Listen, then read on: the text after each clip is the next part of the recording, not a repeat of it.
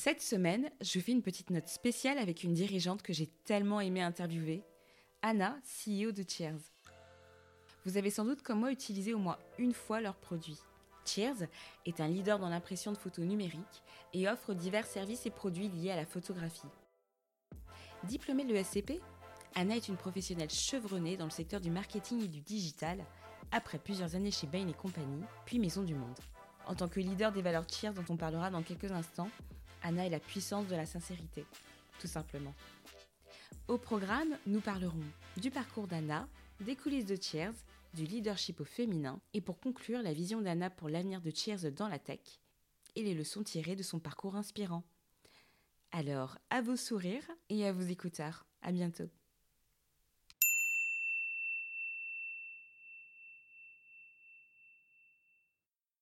Bonjour Anna. Bonjour Louis. welcome, welcome dans notre G. Je suis très contente de te voir depuis le temps, depuis le temps qu'on se parle. C'est vrai, moi aussi. Ouais. Alors, on est où? On est chez Cheers, rue du Bucarest, dans le 8e, dans nos locaux. Euh, Cheers, je pense que tu connais. Bien sûr. Cheers, c'est euh, un imprimeur de sourires depuis plus de 10 ans. Euh, on imprime, euh, on imprime les sourires de nos clients, euh, que ce soit sur de la. On a commencé par du, des tirages photos évidemment, et maintenant sur pas mal de formats, dont le traditionnel album photo. et, et Cheers, c'est un peu plus de, un peu plus de 140 collaborateurs qui sont ici au siège où nous sommes, mais également à la Facto, la Factory qui est à Gennevilliers, il y a une quarantaine de personnes qui produisent pour, pour nos clients. Euh, on produit aussi euh, avec le, groupe dans d'autres dans d'autres labos euh, en France ou en Europe.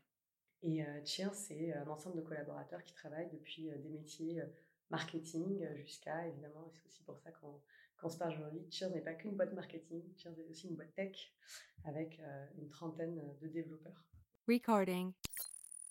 Qui es-tu, Anna? Ah, donc moi, c'est Anna, euh, j'ai 38 ans. Je suis maman de deux petites filles. J'aurais jamais commencé comme ça avant, mais maintenant, ça me définit pas mal.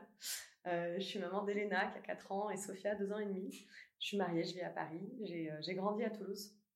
Euh, j'ai euh, eu la chance de, de, grandir à Toulouse, mais euh, de venir ensuite pour mes, pour mes études à Paris. J'ai fait une école de commerce à Paris. j'ai commencé dans le conseil en stratégie chez Bain et compagnie. Je m'étais dit qu'il fallait que je tienne 2-3 ans parce que je savais que c'était dur. Mmh. Au bout d'un an, je me suis dit que j'allais pas y arriver. Puis finalement, je suis restée quasiment 7 ans là-bas. Et ben, je pense que ça m'a aidé au bout d'un an d'avoir du mal euh, d'être euh, d'être très fatigué sur un sur quelques jours. Euh, on parlait peu de burn-out à l'époque, ça n'en était pas un parce que c'était un gros coup de pompe. Euh, mais, mais suite à ça, je me suis dit, alors en fait, la matrice du ce qui est important, urgent, je vais devoir le faire tous les jours. Et, euh, donc ça m'a aidé à, me dire qu'en fait, je pouvais bosser jour et nuit et ne pas finir tout ce que j'avais à faire. Et que donc à partir de là, j'allais regarder comment prioriser davantage ce que j'avais à faire. Et savoir dire non. Et ça, ça a été assez utile aussi à l'époque. Et, euh, après ça, du coup, je me suis dit qu'en fait, euh, si j'y arrivais pas, c'était pas grave. Et donc, j'ai davantage euh, regardé comment profiter. Et moi, j'ai adoré mes années dans le conseil suite à ça. Sur les premières années, on était plus généraliste, qui était mon cas. Et pour autant, je te dis ça, et en même temps, je suis restée sur quasiment trois ans où j'étais généraliste un an et demi, voire deux ans sur des, acteurs de la banque. Donc finalement, j'étais, pas mal en banque, euh, sur des sujets hyper variés, que ce soit de la strat, euh, de la finance ou des, sujets commerciaux. Euh, et puis après, les trois dernières années euh, sur, euh, chez, chez Bain, j'ai travaillé pour des fonds de private equity. J'étais dans la practice private equity, donc à travailler sur des achats ou des ventes pour des fonds de mmh. sociétés hyper variés. Donc que ce soit sur des, des, des, des couvertures, des revêtements de toit ou euh, des pompes funèbres ou des, concessions euh, pour de la pour de la de la food, enfin pour de la de la restauration ou de, de enfin restauration principalement dans, sur tous les lieux de passage type aéroport, etc. Enfin un peu de tout. Et, euh, et voilà, moi c'est ce qui me ce qui me plaisait dans le conseil, c'est pour ça que j'y suis allée, le côté euh, varié. Et c'est ce qui m'a plu, euh, c'est ce qui m'a plu dans, cette pratique là. Et au bout de, au bout de sept ans, en fait, enfin six ans et demi pour être précise, euh, j'étais un peu fatiguée parce que pour être honnête, c'est la, contrepartie euh, quand tu fais des, quand tu travailles sur des, de l'achat et de la vente, ça, ce sont des missions très courtes et très intenses euh, et tu les enchaînes. Donc c'est un rythme qui est un peu un peu fatigant et j'avais envie de changer. Et à ce moment-là, je me suis dit, vers quoi est-ce que j'ai envie d'aller? C'était pas hyper clair pour moi. Et je me rappelais d'une partenaire de Bain euh, qui, euh, qui nous avait dit des années plus tôt que si on savait qu'on voulait pas devenir partenaire chez Bain, fallait pas rester longtemps. Je me dis mince, j'ai pas du tout fait ce qu'il fallait parce que je me je me projetais pas pour le coup sur le job de partenaire qui est en tout cas à cette époque-là, c'est sûr, c'est vraiment tu as une relation commerciale et de confiance évidemment, mais entre autres commerciale puisque comme tout associé dans un cabinet, que ce soit du conseil ou autre, il faut ramener évidemment du business. et c'est c'était pas, je pense pas toujours pas ma fibre, et donc je me projetais pas dans ce rôle-là. Quand bien même intellectuellement, c'était un travail, quelque chose de toujours passionnant. Je me suis dit, en fait, c'est peut-être le moment, faut que je regarde euh, pour changer. Et c'est là, j'ai euh, j'ai une opportunité chez Maison du Monde. J'ai rencontré, donc là, c'est, je, me dis souvent, parfois, tu dis, il y, a, quelque chose qui était peut-être écrit, parce que c'était une boîte qui appartenait à, à, Bain, le fonds de private equity, qui était autre chose que Bain et compagnie, même si à l'époque c'était évidemment la même boîte.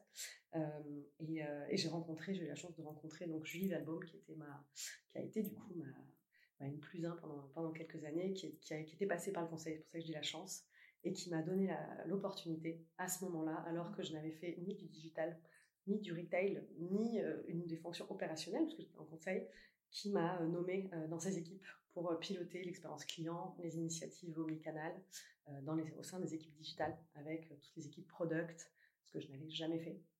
C'était un magnifique challenge et euh, je pense que si j'avais pas rencontré Julie, j'aurais pas eu cette opportunité-là à ce moment-là. Euh, euh, j'ai eu deux jobs passionnants. Donc le premier dans, ces équipes digitales vraiment pures. même à l'époque, les équipes étaient entre Paris et Nantes, puisque le, siège de Maison du Monde est à Nantes mmh. et toutes les équipes étaient à Nantes, sauf les équipes digitales, parce que le digital, au moment où Maison du Monde s'est lancé dedans, c'était plutôt Paris. Là, aujourd'hui, c'est différent.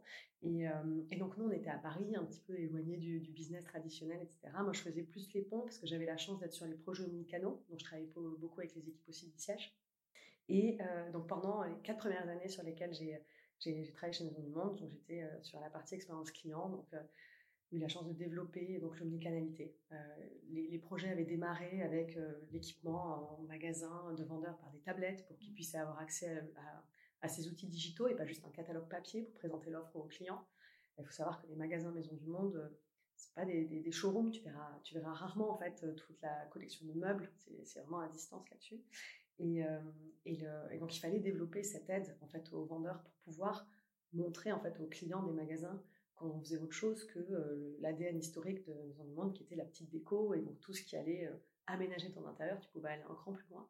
Et donc donner accès aux, vendeurs à cette offre-là, c'était un enjeu.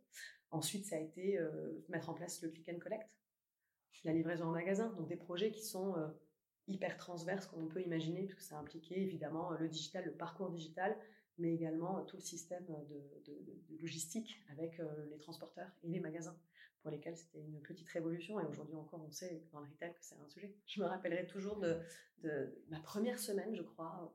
On me dit, tiens, il faut que tu fasses la recette de, la, de l'application euh, vendeur, donc chez notre Presta euh, de l'époque, parce qu'on avait externalisé cette fameuse tablette.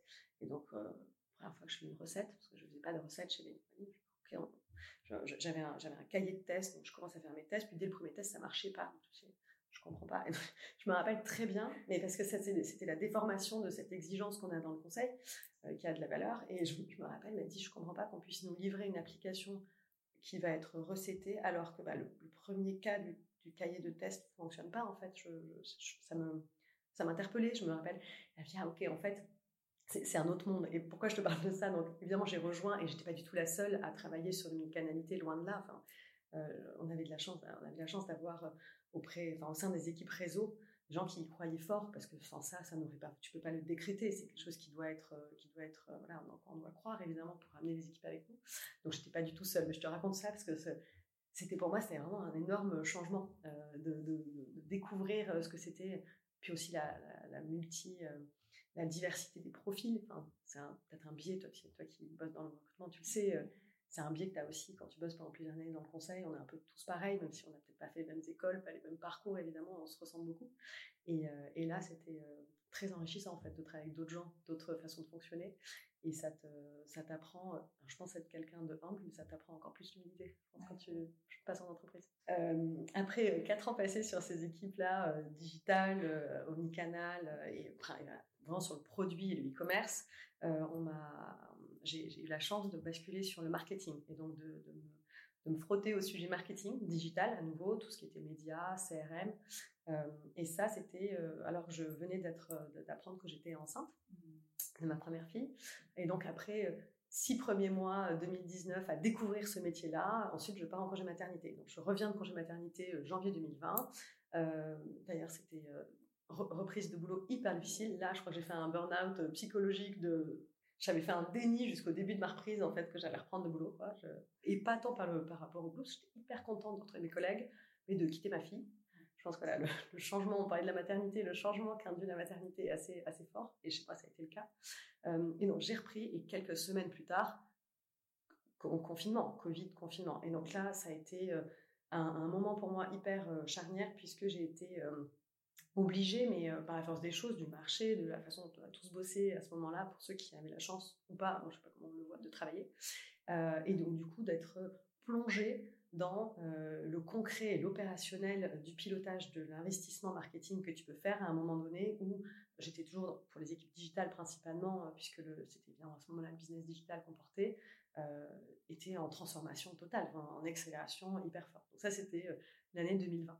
Et puis ensuite, je suis tombée enceinte assez vite à nouveau euh, de ma deuxième fille. Et, euh, et, finalement, quand je suis revenue, donc moi, je, m'éclatais sur mon poste, j'adorais mes équipes, mes collègues, le produit.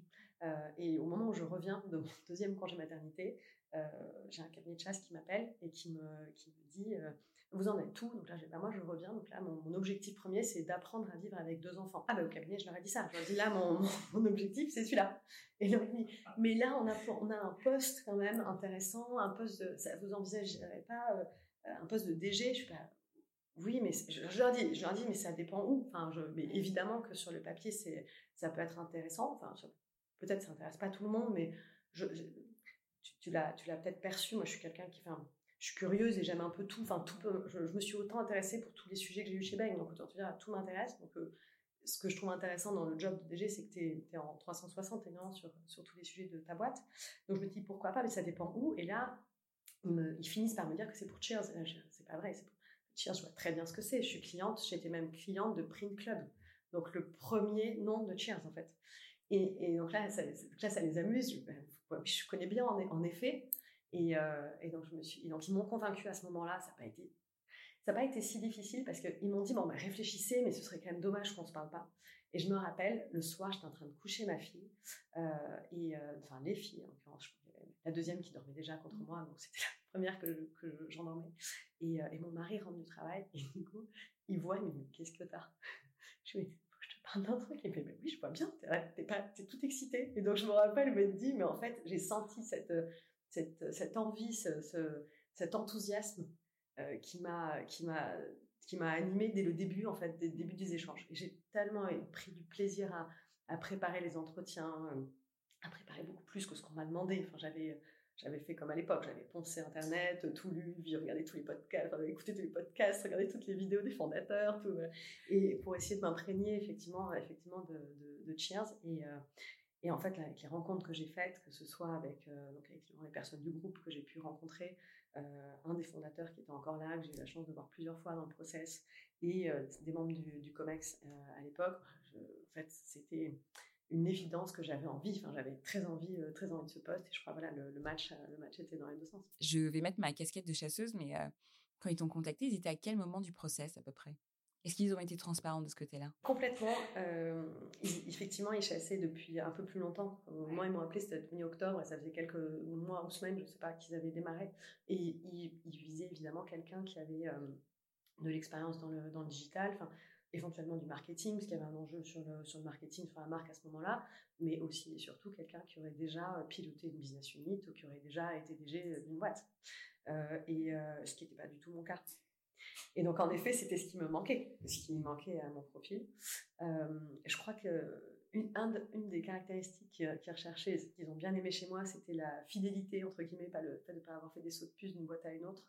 Euh, parce que, je te le disais tout à l'heure, mais le, groupe qui a, qui a, racheté Cheers en 2018 est, euh, est, une, est une entreprise qui est donc CV, qui est une entreprise qui est vraiment dans le temps long, et qui, est, qui a énormément d'avantages, qui est, une, est vraiment intéressant au quotidien pour nous.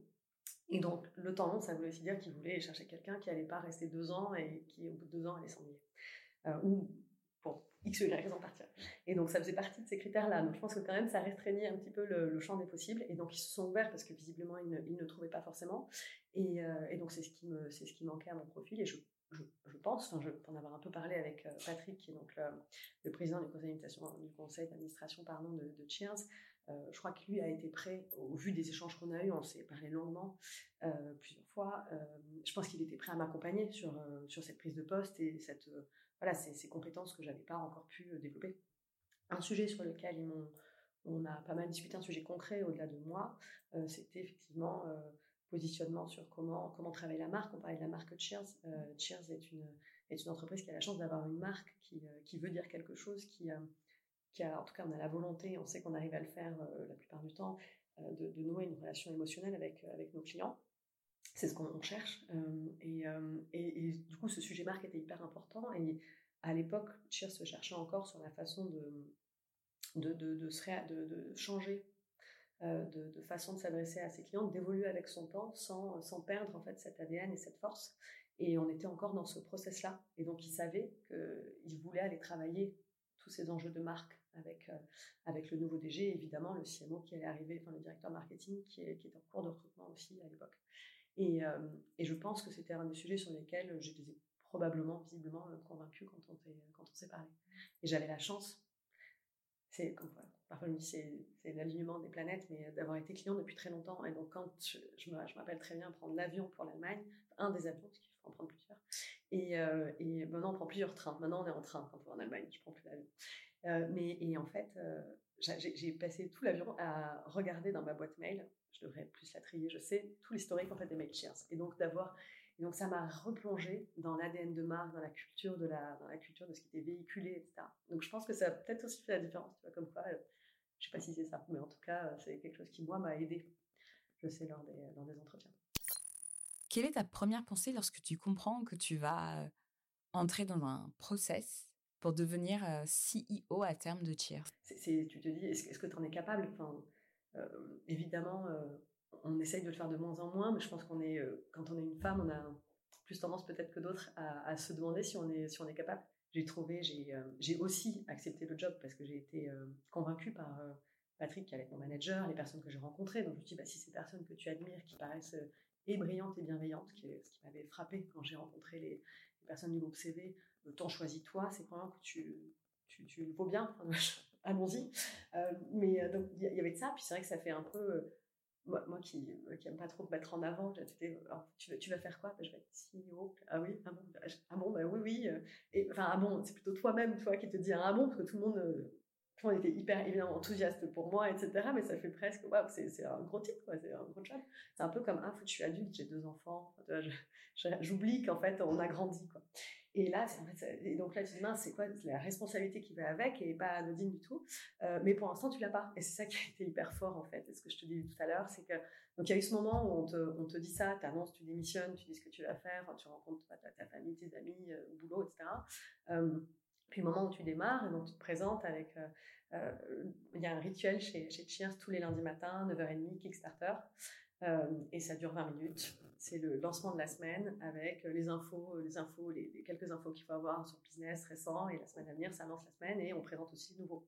Je me suis présentée devant tout le monde, il y a pas mal de monde qui était là, c'était hyper chouette de voir tous ces visages. Et en fait, je, je me je m'étais même pas mis la pression là-dessus parce que c'est dans ma nature. Je me suis dit, j'ai envie de connaître chacun des visages, chacune des personnes qui sont en face de moi ici, et puis ceux qu'elle j'allais rencontrer à la facto derrière. Et donc, euh, c'était ça, je me dis, en fait, CEO, c'est, euh, j'ai la chance en plus, t'en parlais là, de ne pas être opérationnel pendant quelques mois. Euh, et j'ai la chance, en fait, d'avoir un COMEX en place qui maîtrise hyper bien ces sujets. Et donc, j'ai la chance d'avoir du temps, contrairement à ce que j'avais avant euh, dans, ma, dans ma vie de manager, où mes journées étaient vraiment des, parfois des enchaînements de réunions. Enfin, je pense que tu sais ça. Et, et c'est compliqué d'avoir du temps, euh, même si je le prenais, parce que ça me fait partie de ma façon de fonctionner. Et là, je me dis, je vais avoir le temps, en fait, de connaître les gens, parce que c'est ça qui, c'est peut-être là que je vais apporter de la valeur. Et donc, c'est ça que ça a signifié pour moi. Au-delà, en plus de la responsabilité de dire, parce qu'en fait, ta responsabilité de Cheers, de l'avenir de Cheers, et aussi de ces 140 personnes. Euh, et, la bonne nouvelle, c'est qu'effectivement, le process d'intégration du groupe CV est, je trouve, exemplaire, puisque euh, il te laisse le temps euh, de, connaître le job, de connaître l'entreprise, de connaître les personnes, de savoir ce dont tu parles avant de prendre opérationnellement le poste. Et donc, je n'ai pris opérationnellement, j'ai commencé le 4 avril et je n'ai commencé opérationnellement que début juillet. Avril, mai, juin, les trois meilleurs mois à ce moment-là pour euh, avoir le temps de rencontrer chacun, d'assister au COMEX, un peu euh, en auditeur libre. Et donc c'est presque amusant parce que tu peux donner ton avis, mais en fait, il compte entre guillemets pas. si, si, tu oses et si tu te dis que ça vaut le coup de donner ton avis, parce que du coup, tu es plus dans l'écoute évidemment que dans le fait de donner ton avis, euh, mais tu n'as pas de responsabilité à ce moment-là, tu n'as pas de décision à prendre, tu n'as pas de responsabilité, donc c'était hyper instructif. Et, et, donc au bout de ces trois mois, c'est là que là, j'ai commencé à animer du coup les, les, COMEX.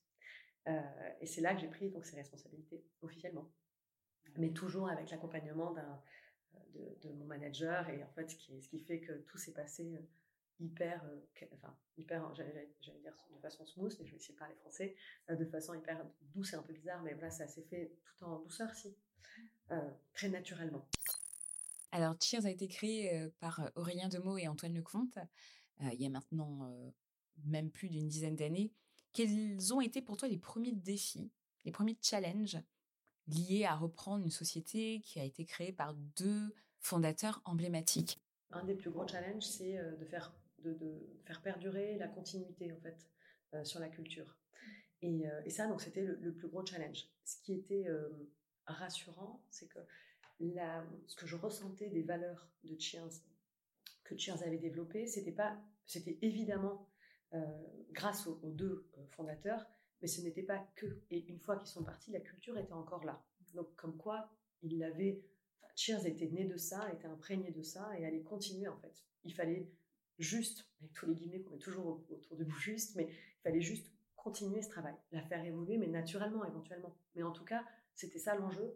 Il n'y avait pas besoin de réinventer quoi que ce soit et tout n'était pas reparti en même temps qu'Aurélien et Antoine, ce qui était une bonne nouvelle. Et donc, effectivement, l'enjeu, c'était de continuer à, garder cette énergie-là. La culture de Cheer, elle est particulière. On dit souvent, euh, c'est amusant parce que quand on a, je disais tout à l'heure qu'on a retravaillé sur la formulation en fait des, des valeurs et de la culture. Euh, et c'est pour ça que je parle bien de formulation parce qu'en fait, on n'a rien réinventé. On n'est pas reparti de zéro. On est reparti de zéro en termes de façon de travailler. Mais quand on regarde ce qu'on a formulé, on retrouve complètement tout ce qui a toujours été là, je pense, chez Cheers. Euh, et pourquoi je dis ça? Parce que les valeurs, au moment où on, les formulait, on s'est dit il faut, il faut qu'il y ait une touche cheers parce qu'on met du cheers partout, il y, a toujours quelque chose, cette, appartenance, cette, cette singularité que tu as envie de travailler, notamment sur ces sujets culture. Puis à la fin, on a une discussion avec notre, notre DRH, avec Emma. Euh, je lui dis en fait, si jamais on croit dur comme fer à ces, à ces mots-là, euh, on parle de, je, vais les dire en anglais et je les traduirai bien qu'en français ce soit encore différent, mais on parle de kindness, donc de de gentillesse, on parle de bienveillance, parce que le mot kindness peut avoir plusieurs définitions en français évidemment. Euh, l'autre mot en anglais c'est bold, donc l'audace, et cheersful. alors là, cheersful, on a mis un petit Z évidemment, parce que tu es, tu es cheers, donc euh, c'est comme ça que ça se passe. Euh, mais être cheerful, c'est l'enthousiasme, être, être avenant, cet, état d'esprit en fait que tu as chez Cheers. Et donc ces trois mots qu'on a décidé de garder, on s'est dit mince en fait bold, enfin audace et bienveillance, 80% des boîtes ont ça sur leur mur en fait. Tout le monde a ça comme valeur. Et donc si on peut pas, on peut pas être cheers et être toujours à se différencier et à avoir ces valeurs-là. Et puis après on s'est dit en fait, si on veut, parce qu'on s'est dit c'est pas que des valeurs internes, on s'est dit c'est des valeurs qui donnent du sens et qui disent qui nous sommes et ce qu'on veut porter dans le monde comme valeur. Euh, si on est persuadé que la bienveillance profonde, euh, le, fait de, vouloir d'être bon en fait, de vouloir le, bien pour son prochain. Euh, l'audace, on se dit, bah, l'audace c'est une façon de se démarquer, de se remettre en question. C'est cette, cette façon de pas de si tu le veux, il n'y a rien de mal à, à, pas vouloir toujours se challenger, c'est pas le sujet, mais par contre cette capacité à se remettre en question et cette capacité à oser. Et puis l'enthousiasme, voir le verre à moitié plein. Ces trois valeurs-là, si on est persuadé que le monde serait meilleur si tout le monde les avait, en fait, c'est très bien si tout le monde les a sur son mur d'entrée de, bureau. Et donc, pourquoi voudrait-on à tout prix trouver une formulation ou des mots ou des valeurs différentes de toutes celles que tout le monde rêve d'avoir, là où nous, bah, les cheersers te le disent, on les vit vraiment. Et donc, c'est en fait, on va arrêter de vouloir à tout prix se singulariser et on va parler de kindness et on va parler de bold. Et c'est OK. Parce qu'en fait, si le monde était meilleur, si les gens étaient plus bienveillants, on est persuadé que le monde serait mieux. et donc on s'est dit finalement on va rester là-dessus. ça nous allait aussi bien parce que il y avait cette petite, ce petit Z dans Cheersful qui allait quand même n'être qu'à Cheers à ce moment-là. Mais à nouveau, si tout le monde voyait le verre à moitié plein, si tout le monde était enthousiaste, on est persuadé que c'est ce qui fait que voilà, ça, ça t'anime. En tout cas, c'est la, vie et la vie est plus jolie euh, de ce, de ce côté-là du verre, je dirais. Euh, bah, en fait, ce serait très, ce serait très bien. Dans quelle mesure Cheers, euh, pour toi, euh, bah, a révolutionné le secteur de l'impression photo? L'impression photo depuis le numérique a révolutionné même l'usage. Au-delà au -delà de la technicité, évidemment, l'usage pour le client, qui du coup pouvait prendre toutes les photos qu'il voulait. Non, choisissait allait choisir d'imprimer ses photos, etc. À l'époque, tu te rappelles peut-être, tu avais un, ton appareil photo numérique, tu branchais avec un câble à ton ordinateur, tu téléchargeais tes photos, puis tu passais commande en ligne de tes photos. Ça, c'était encore la vie d'avant. Euh, et Cheers, en 2012, a, révolutionné ça aussi, euh, parce qu'on s'est dit, bah, finalement, enfin je dis on, c'était pas moi, c'était Antoine et Aurélien, euh, se sont dit, est-ce qu'on n'inventerait pas en fait une solution qui permettrait d'imprimer ces photos directement depuis l'appareil qui les prend? Alors, pour la petite histoire, à la base, c'était encore autre chose, puisque c'était euh, imprimer les photos Facebook, parce que nous étions dans l'essor de Facebook. Et, euh, et, sur Facebook, tu avais euh, des photos et des petits commentaires, et donc ce serait super chouette d'imprimer et la photo et le commentaire qui est à côté. C'était l'historique de Cher, ça. Et euh, sauf que ça ne marchait pas. Parce qu'en fait, ce que tu mets sur tes réseaux sociaux, c'est pas forcément ce que tu vas imprimer pour toi. Euh, et donc ça, ils ont compris, mais ils ont réussi à pivoter. C'est vraiment la, grande qualité des entrepreneurs qui réussissent. Euh, ils ont pivoté. Mais en fait, c'est pas ça. En revanche, imprimer avec une app sur son téléphone, qui est aussi du coup l'endroit où on a des photos, bah, ça, pourquoi pas. Et donc ils ont eu cette, cette intelligence, lancé évidemment cette, cette, cette application et en le faisant à la sauce Cheers, qui est toujours, c'est pour ça que je parlais de marketing et de tech, il y a, aussi toutes les opérations, je ne veux pas du tout oublier ça, loin de là, sans ça, il n'y aurait rien, mais euh, il y a deux pieds, en fait, dans, la proposition de valeur de Cheers. Tu as, la tech, on vient d'en parler quand je te parle d'application, de simplicité, qui est vraiment dans la, différenciation d'un Cheers, et, euh, et, le marketing, puisque à l'époque, ils se sont dit, bah, est-ce qu'on ne réinventerait pas aussi le format en faisant ce tirage rétro, pour ne pas euh, donner de marque? euh, et, donc le, format rétro avec euh, de quoi écrire un petit mot dessous, etc. Et, ça, ça a cartonné. Puis, hein. et donc ils ont, ils ont réinventé aussi le, marché à ce moment-là avec, avec ce, tirage de ce, format-là. Puis ensuite, en disant, est-ce qu'on les mettrait pas dans des boîtes plutôt que dans les lutins J'ai appris en arrivant chez Cheers que ça s'appelait un lutin le petit, je sais, le petit livre avec les de plastique, exactement, je ne savais pas.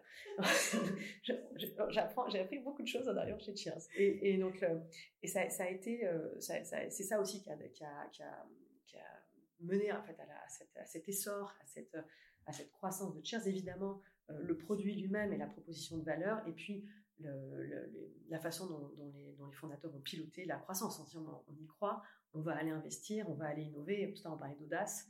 Euh, c'est aussi, enfin, c'est pour ça, c'est ce qui a défini l'histoire de Cheers. Euh, Cheers a été parmi les premiers, enfin, si les premiers, à aller euh, essayer des, nouveaux formats en fait publicitaires sur du Facebook par exemple pour aller travailler de téléchargement d'app, tu vois. Et c'est tout ça qui a fait que Cheers a grandi. Donc, je te, à travers Cheers, je te parle un peu de l'histoire de l'évolution du monde de la photo. Aujourd'hui, enfin, à l'époque, on avait, on avait donc nos appareils photo numériques au monde numérique, puis ensuite tu les prends sur ton téléphone. Aujourd'hui, tu n'as plus de problème de stockage, donc aujourd'hui, tu as des dizaines de milliers de photos, surtout quand tu as des enfants sur ton téléphone. On est encore à une autre étape euh, de, en termes de consommation. Passe par là, parenthèse, le Covid, et là, c'est encore autre chose. Euh, évidemment, euh, avant, tu prenais des photos, tu les imprimais quand tu avais le temps pour ceux qui y voient un intérêt. L'année du Covid, tu imprimes tout, tu fais tous tes albums, c'est très, enfin, c'est hyper, pour ceux qui aiment les photos, avoir fait un album photo, c'est tellement gratifiant, tu es hyper fier de toi, tu le regardes, tellement content pour peu que tu l'offres, alors que tu vois le sourire sur le visage des gens. Je, me permets de, faire cette, parenthèse-là, mais Cheers, on s'est doté d'une mission, sans se dire qu'on est une entreprise à mission. Malgré tout, on s'est posé la question de pourquoi on existe, et on, on a fait le constat que la photo, ça a apporté toujours du bien-être, parce que ça a apporté des sourires. C'est pour ça que je reviens à ce imprimeur de sourires. La mission de Cheers, c'est de faire sourire les gens. Parce qu'on s'est dit, bah, en fait, aujourd'hui, le monde peut être dur. Euh, on le sait, chaque jour. L'homme a une résilience et a une capacité, l'être humain, pardon, on va dire l'être humain, c'est mieux, a une capacité à, de, résilience incroyable, on le sait aussi, et était capable de sourire dans les situations les, plus difficiles que tu puisses trouver. Et on sait que la photo peut concourir à ça. Tu vois une photo qui te rappelle un, un moment heureux ou pas, c'est de l'émotion quoi qu'il arrive. Et ton sourire, il peut être un peu, un peu peut-être à un moment donné, émouvant, triste, il peut être aussi très gai, très joyeux ou juste heureux. Dans tous les cas, ça déclenche quelque chose. Et on sait que le sourire, c'est quelque chose qui fait du bien au corps, c'est physique, enfin, c'est chimique plutôt.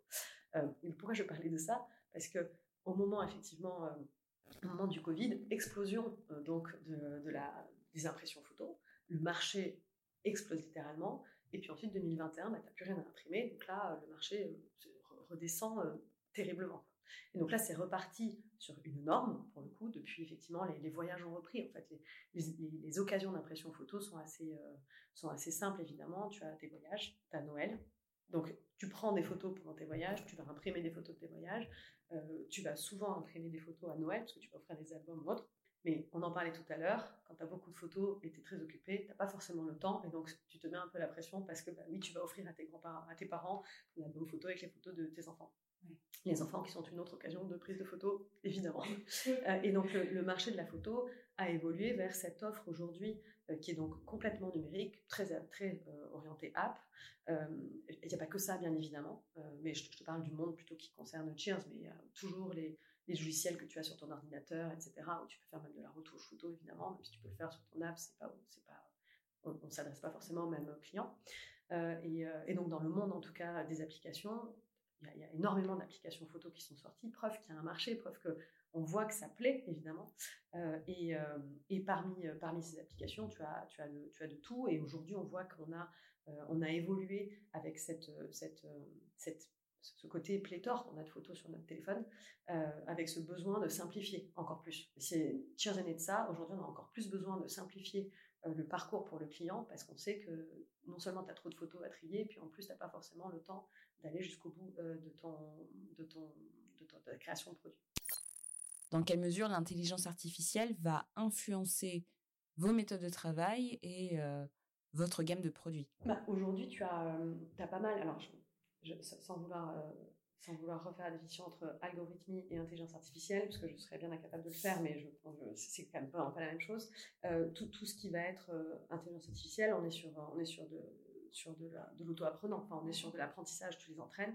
Euh, là où l'algorithmie, ce sont des règles en fait. Et donc, euh, que ce soit rien qu'avec l'algorithmie déjà, tu peux simplifier énormément le parcours pour, euh, pour tes clients, aider au choix des photos, à la sélection. Tu peux proposer de supprimer les doublons de photos, donc tu n'es pas obligé d'aller chercher des doublons.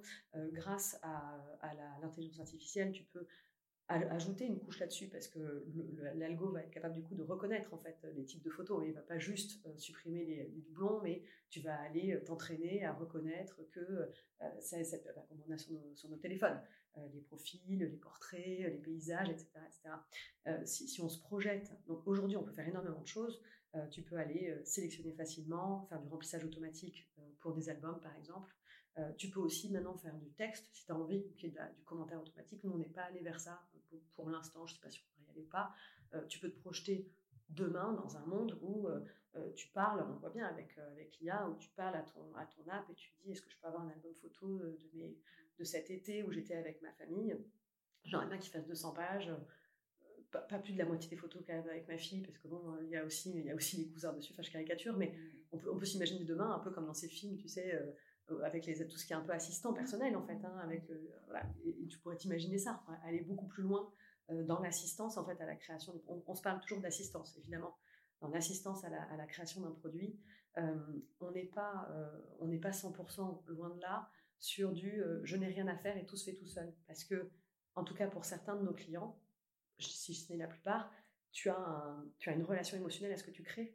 Et donc, appuyer sur un bouton, ça, pourrait être amusant, mais c'est une autre proposition de valeur que de dire envoie-moi 30 euh, de mes photos, je sais pas, et je découvre, et c'est rigolo. Là où, quand tu as un album photo que tu vas offrir en fait à tes parents avec euh, la dernière année avec ta fille, bah, tu as envie de raconter une histoire. Et donc, l'IA peut t'aider, mais tu as envie de raconter une histoire. Et l'IA, donc, est une aide. Et c'est ce vers quoi on va pouvoir aller et c'est passionnant. Vous avez combien de personnes à la tech? Alors, il y a une trentaine de personnes à la tech. Notre, euh, notre application Cheers est disponible sur les, euh, sur les deux plateformes, iOS et Android, et, sur, euh, et tu peux évidemment aller sur le web, que ce soit sur ton ordinateur ou sur ton téléphone. On n'a pas d'application d'ordinateur, c'est des, applications que tu télécharges, des logiciels. Et, et donc les, les devs aujourd'hui, et c'est quelque chose vers quoi on va davantage par rapport à avant justement, tu vois, on parlait de marketing, de conception, etc. cette année, on a, on a innové énormément, on a lancé beaucoup, beaucoup d'innovations produits, Et on a perçu assez vite un écueil qui était de ne pas intégrer justement tout le monde dès le départ dans la réflexion produit. Euh, quand tu, euh, quand, côté marketing, si je caricature, tu dis ah mais tiens, ce serait génial de faire ce produit-là. Typiquement, on a sorti un, on a, on a sorti un produit euh, qui, est, qui est hyper innovant parce qu'en fait, on, on, imprime des photos en recto verso. Pour être précise, c'est pas du coup de la photo argentique, mais c'est de l'impression numérique qui va être pelliculée pour donner cette impression tu un peu brillante que tu as sur une photo. Et au dos, du coup, tu peux imprimer puisque tu es sur du numérique, en, en, argentique, tu sais pas imprimer au dos. Euh, et donc là, tu peux mettre des, petites anecdotes, des petites légendes, etc. Et ce produit qu'on a sorti, je t'en parlais tout à l'heure, euh, on s'est dit ce serait génial d'avoir quelque chose que tu peux offrir. Tu reviens d'un week-end avec des copains ou chez tes beaux-parents et, euh, tu te dis bah tiens je vais leur laisser un petit souvenir de ce week-end-là. Tu pourrais leur envoyer une photo par WhatsApp, mais bon tu reçois ça par la poste c'est canon et tu, leur envoies une petite pochette avec un petit mot personnalisé 10 photos choisies et au dos tu peux mettre des petites légendes. Et c'est autre chose, et c'est pas du tout la même chose que de faire un album photo beaucoup plus lourd, un beaucoup plus long et beaucoup plus engageant, et presque tu peux te permettre d'avoir des petites blagues ou des petites choses que tu n'aurais jamais mis dans un album photo parce qu'en fait ce sont des photos simples. Euh, pourquoi je te parle de ce produit-là? Parce que c'était assez euh, structurant côté tech euh, sur toute la partie customisation, personnalisation du produit sur l'application. Et, et justement les équipes techniques n'ont pas été mises dans la boucle assez tôt et donc finalement le besoin euh, côté, euh, côté produit euh, qui avait été identifié, côté marketing, et qui ensuite avait été travaillé avec les équipes product, donc le produit digital cette fois, pour, pour aller concevoir et ensuite mettre en œuvre et donc développer cette partie de l'application qui allait permettre de, faire ce, produit dont je te parle, qui est la pochette souvenir. si jamais les techs avaient été impliqués dès le début, peut-être qu'on aurait pu prendre des raccourcis qui nous auraient fait sortir le produit, peut-être pas exactement comme, le marketing l'imaginait, mais probablement beaucoup plus vite. Euh, et, ça, ça a été une énorme leçon de cette année, qui est que, euh, et notamment parce qu'effectivement, ils te disent tous, ils sont pas là juste pour coder. Enfin, ils sont la plupart, si c'est pas des photographes ou ils font pas des albums photos tous les jours, mais ils, aiment, enfin, ils aiment le produit évidemment. Donc en fait, et ils ont une vision du client. On a envie d'avoir cette transversalité sur euh, pourquoi on fait ça chaque jour en fait. et donc effectivement, euh, les équipes, aujourd'hui, on sait que le moindre produit qu'on a envie de lancer ou les, évolutions qu'on veut faire, on parle le plus vite possible en fait avec les équipes, avec toutes les équipes. Et donc là, je te parlais de la tech, product évidemment, mais également les opérations. Parce que ce que tu vas pouvoir euh, concevoir, imaginer, euh, que tu peux mettre en production à la facto, ou tu vois sur du sourcing de produits de papier, enfin, en fait, si tu mets pas tout le monde dans la boucle tout de suite, bah, tu perds, tu perds en vélocité évidemment. Et donc ça, ça a été un, un énorme enseignement de cette année et on, sait que ça va être, euh, ça va être un gros changement qu'on va mettre en œuvre euh, dès lors qu'on va faire de nouvelles euh, innovations. Si tu avais un conseil à donner à la Anna de 2008 qui finit le SCP et qui est prête à enchaîner la vie professionnelle, lequel serait-il? Ah, c'est amusant comme question, je n'avais pas du tout imaginé celle-ci. Surprise. Surprise. Ben là, je ne peux pas m'empêcher de penser qu'un an plus tard, je suis épuisée et je, je, dors 20 heures sur 24 pendant 3 jours, tu vois. Et donc, je pense que. Je pense qu'à l'époque, je ne le voyais pas comme ça. Et, mais assez vite, ça a changé, c'est de m'amuser. Aujourd'hui, c'est ce que je dis. Quand tu, quand tu peux t'amuser au bureau, quand tu investis dans ton, dans ton job, dans ton quotidien, ça prend quand même beaucoup de temps. Et donc, je me dis que si on ne s'amuse pas au bureau, c'est qu'il y a un problème. Enfin, en tout cas, c'est vraiment dommage. C'est pas qu'il y a un problème. C'est dommage, trouve, vu le temps que ça prend et, ce que ça pourrait apporter comme, comme positif à la vie, de ne pas s'amuser dans son quotidien parce que vraiment la vie est courte. Et, tous les jours au bureau, moi, bah, j'en profite, je, m'épanouis au bureau. Et je sais que souvent, là, je, suis teintée par le côté maman, mais je me rappelle tellement de jeunes mamans qui disaient quand je suis au bureau, j'ai l'impression d'être une mauvaise mère. Quand je suis euh, à la maison, j'ai l'impression de mal faire mon job. Et eh ben aujourd'hui, j'ai pas cette sensation. Euh, mais probablement, je pourrais faire mieux à chaque fois, mais c'est la vie qui est comme ça. Mais maintenant, j'essaye d'être dans, sans parler d'instant présent, mais dans la conscience du moment. Et euh, là, je suis avec mes enfants elle m'épuise, me dit en fait, mais profite parce qu'en fait, dans 10 ans, tu vas avoir un, mot marqué sur la porte, ne pas rentrer. Donc en fait, ok, elle veut être collée à toi, profite. Euh, et, pour autant, ça ne m'empêche pas de leur dire en fait, là, j'ai un besoin d'être toute seule, donc euh, bah, tant pis, j'y vais. Euh, et au bureau, pareil. Et je leur dis souvent, moi, j'adore aller au bureau. Je leur dis pas, je leur cache pas. et bien sûr que j'adore être avec elles, mais quand je vais au bureau, je leur dis que j'adore être avec mes collègues. Et, et c'est peut-être ça le conseil que je donnerais, c'est que même sans ce sujet de parents, de, de, dire si tu peux t'amuser, c'est mieux. Et donc, trouver un environnement dans lequel tu te sens en sécurité. On parle beaucoup de sécurité psychologique pour la performance, mais pour l'épanouissement, je pense que c'est vrai aussi, euh, où tu te sens euh, en sécurité, euh, libre d'être toi-même, et qu'en plus tu peux t'amuser dans ton quotidien et t'épanouir, bah, c'est juste là qu'il faut aller. Alors, pour finir, alors c'est une question que je pose régulièrement dans le podcast. Qui aimerais-tu entendre dans un prochain épisode Sachant qu'avant, j'axais beaucoup sur évidemment des femmes, mais je me dis avoir le regard d'un homme sur l'ensemble de cette aventure pourrait être hyper intéressant. Euh, donc, je te laisse évidemment euh, choisir. J'ai eu dernièrement, j'ai eu dernièrement l'ancienne première ministre de la Nouvelle-Zélande, donc euh, je m'attends vraiment à tout. je m'attends même à Michelle Obama, donc n'hésite pas. Mais Michelle Obama, c'est intéressant. Parce que, non mais parce que c'est la, on dit souvent la femme derrière l'homme, mais quand tu, moi je suis Michelle Obama sur Insta, hyper, enfin, hyper inspirante évidemment, c'est pour ça que quand tu dis ça, je suis d'accord. Que, non mais j'aurais bien aimé en fait que tu interviewes un homme qui est derrière une femme. Dans, dans ce modèle-là, dans le modèle où tu es une femme et où tu, tu as, des enfants et tu veux concilier ta vie de famille, ta vie professionnelle, etc., on parle souvent du, du, couple et de l'équipe que tu formes avec, euh, avec ta moitié. Euh, et euh, je trouverais ça intéressant de voir, tu vois, s'il y a des l'homme derrière la femme, on parle, parce que est-ce que c'est team player, est-ce que, enfin, est-ce que c'est esprit d'équipe, est-ce que tu es tout seul, on fait pas un podcast sur la parentalité, mais alors l'esprit d'équipe euh, quand tu es, es, une famille et que tu bosses tous les deux, enfin, waouh, c'est hyper important.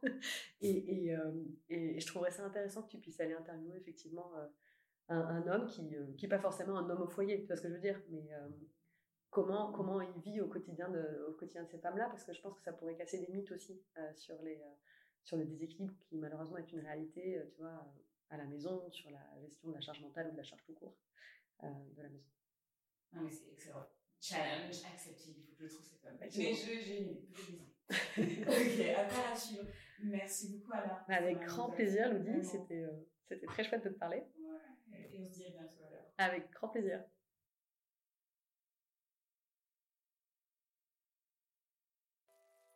Ainsi s'achève cet épisode de Note G. Je souhaite remercier mon invité et surtout un grand merci à vous pour votre écoute. Évidemment, si vous avez aimé l'épisode, n'hésitez surtout pas à le partager sur vos réseaux et surtout à me laisser de gentils commentaires et les 5 magnifiques étoiles que vous connaissez.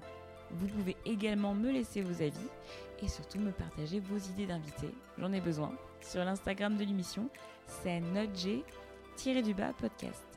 On se retrouve très vite pour un nouvel épisode. Ciao